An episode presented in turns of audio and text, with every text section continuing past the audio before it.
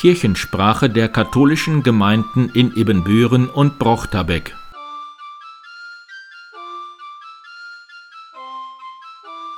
Herzlich willkommen zur 30. Ausgabe der Kirchensprache am 18. Juli 2021. Mein Name ist Pastor Martin Weber. Wir sind alle geschockt über die Opfer der Flutkatastrophe. Es gibt viele, die helfen möchten. Am besten geht das immer noch über das Geld. Spenden nimmt die Caritas an. In den Ferien sind einige Gemeindebüros zeitweise geschlossen. Über das Fahrbüro ist aber immer jemand zu erreichen, und die Sekretärinnen schalten die Telefonnummern regelmäßig um. Der Gottesdienst für die Alleinstehenden in St. Modestus war nach über einem Jahr so gut besucht wie lange vorher nicht. Man merkt, dass die Leute unbedingt raus wollen. Gut, dass die Älteren inzwischen alle durchgeimpft sind. Die KAB St. Ludwig trifft sich am Samstag zum Grillabend im Pfarrhausgarten. Für das nächste Wochenende ist wieder heißes Wetter angesagt. Auch in den Altenheimen sind jetzt wieder Messen mit Singen möglich. Gerade für die Älteren ist das eine große Freude. Die Sorge um die Ferienlager, die weitgehend im August stattfinden, bleibt spannend. Ab diesem Sonntag ist die Niederlande wieder als Risikogebiet eingestuft. Das betrifft unter anderem das Sommerlager von St. Ludwig in Appelschar. Aber wir fühlen uns gut vorbereitet und leben auf unserem Hof auch wie in einer geschlossenen Blase. Hallo, mein Name ist Amelie Büscher und von mir folgt nun ein Update zum Sommerlager St. Ludwig. Wir planen ja schon seit circa einem Jahr ein Sommerlager für circa 70 Kinder und 30 Betreuer in der Zeit vom 31.07. bis zum 14.08. Und wir wollen wieder in das kleine Dörfchen Appelschar in den Niederlanden fahren. Aufgrund der steigenden Corona-Infektionszahlen in den Niederlanden hat das RKI die Niederlande allerdings nun zum Risikogebiet erklärt.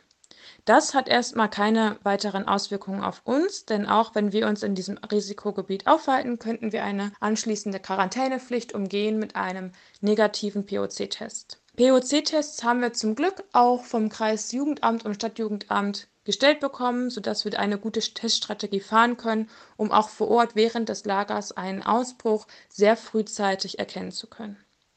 Problematisch für uns wäre es, wenn die Niederlande, im Speziellen die Provinz Friesland, als Hochinzidenzgebiet ausgewiesen wird. Denn dann müssten alle nicht immunisierten Personen, also alle Kinder, auch mit einem negativen Test mindestens fünf Tage in Quarantäne. Tja, und der fünfte Tag ist leider schon der erste Schultag.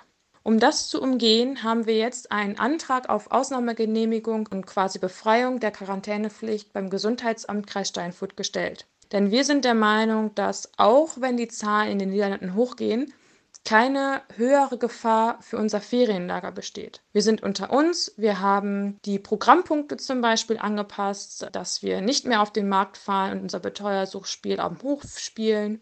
Wir nehmen Lebensmittel aus Deutschland mit und das, was wir nicht von hier mitnehmen können oder spontan kaufen müssen, werden wir bestellen und uns quasi kontaktlos liefern lassen. Und auch unser Lädchen für die Kinder, was eigentlich nur aus Gummibärchen und vielleicht Center Shocks besteht, werden wir erweitern um Chips und die Dinge, die die Kinder sich wünschen. Sodass wir alles in allem eine genauso hohe Gefahr eines Ausbruchs im Ferienlager haben, äh, in den Niederlanden als auch in Deutschland. Und daher hoffen wir auf einen positiven Bescheid vom Gesundheitsamt. Jetzt heißt es erstmal abwarten, Daumen drücken, dass man uns und unsere Argumentation folgen kann. Ja, wir Betreuer würden uns auf jeden Fall tierisch freuen und ich glaube, die ganzen Kinder auch. Tschüss!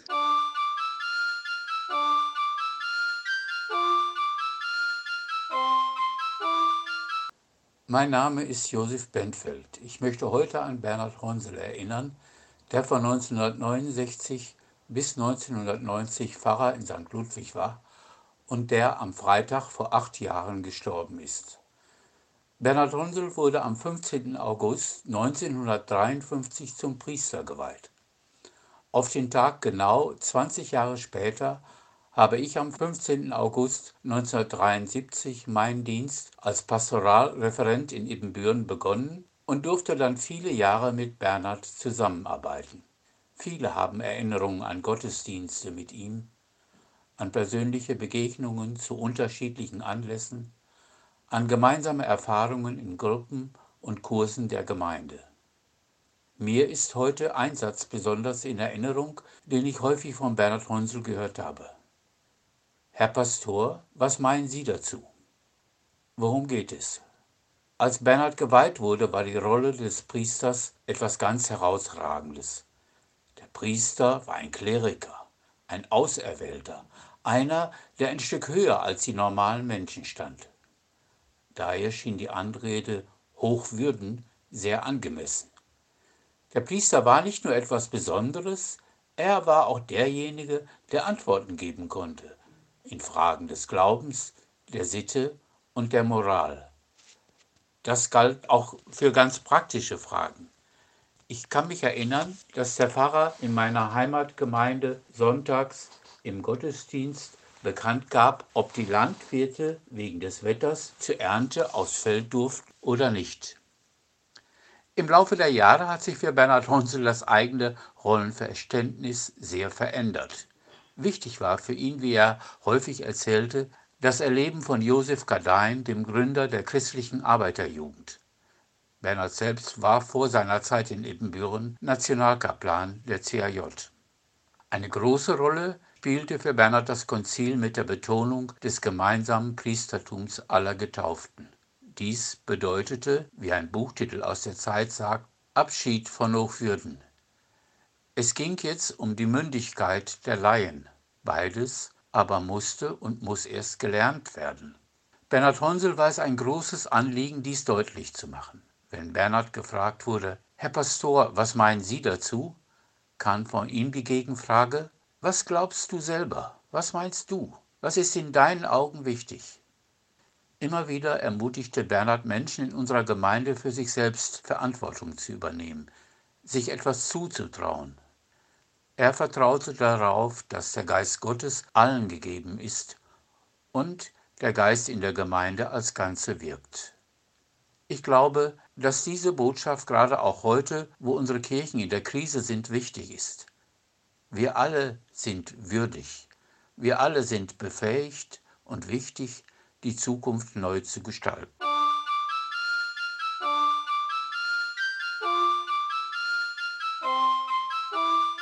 Die Caritas hat einen Videobeitrag des Sozialdienstes katholischer Frauen zum Thema Gutmenschen prämiert. Geschäftsführerin Barbara Kohlemann kommentiert. Ja, ich kann dem Begriff Gutmenschen durchaus was Positives abgewinnen. Der Begriff ist ja so ein bisschen diffamiert worden. Das heißt, man unterstellt den Menschen vielleicht naiv und idealistisch zu sein. Aber wir stellen bei uns durchaus fest, dass wir viele Gutmenschen in unserem Bereich brauchen bei uns im Verein, damit wir viele Ehrenamtliche einsetzen können, die viele gute Dinge tun können. Gerade die letzten Monate, die Corona-Monate, haben ganz deutlich gezeigt, wie sehr uns die Ehrenamtlichen gefehlt haben, weil wir ganz viele nicht einsetzen konnten, weil sie zur Risikogruppe gehörten. Und das heißt auch, dass wir ganz viele Dinge nicht tun konnten. Ob sie bei uns als Gutmenschen wahrgenommen werden, ähm, ich glaube, sie sind einfach da und sind Menschen, die vielen anderen was Gutes tun.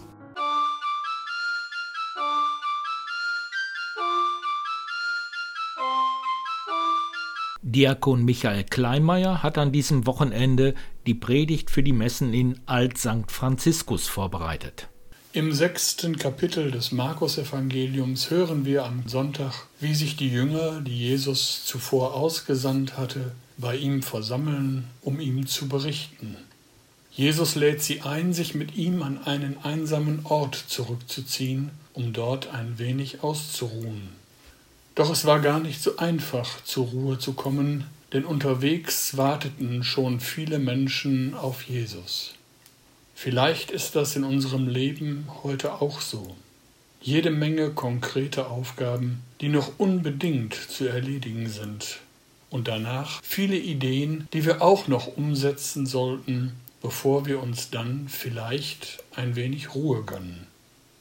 Vielleicht wie ein Linienbus, der keine Zeit hat, an den einzelnen Haltestellen anzuhalten und am besten den Fahrplan einhält, wenn er ohne anzuhalten vom Start zum Zielpunkt fährt und wieder zurück.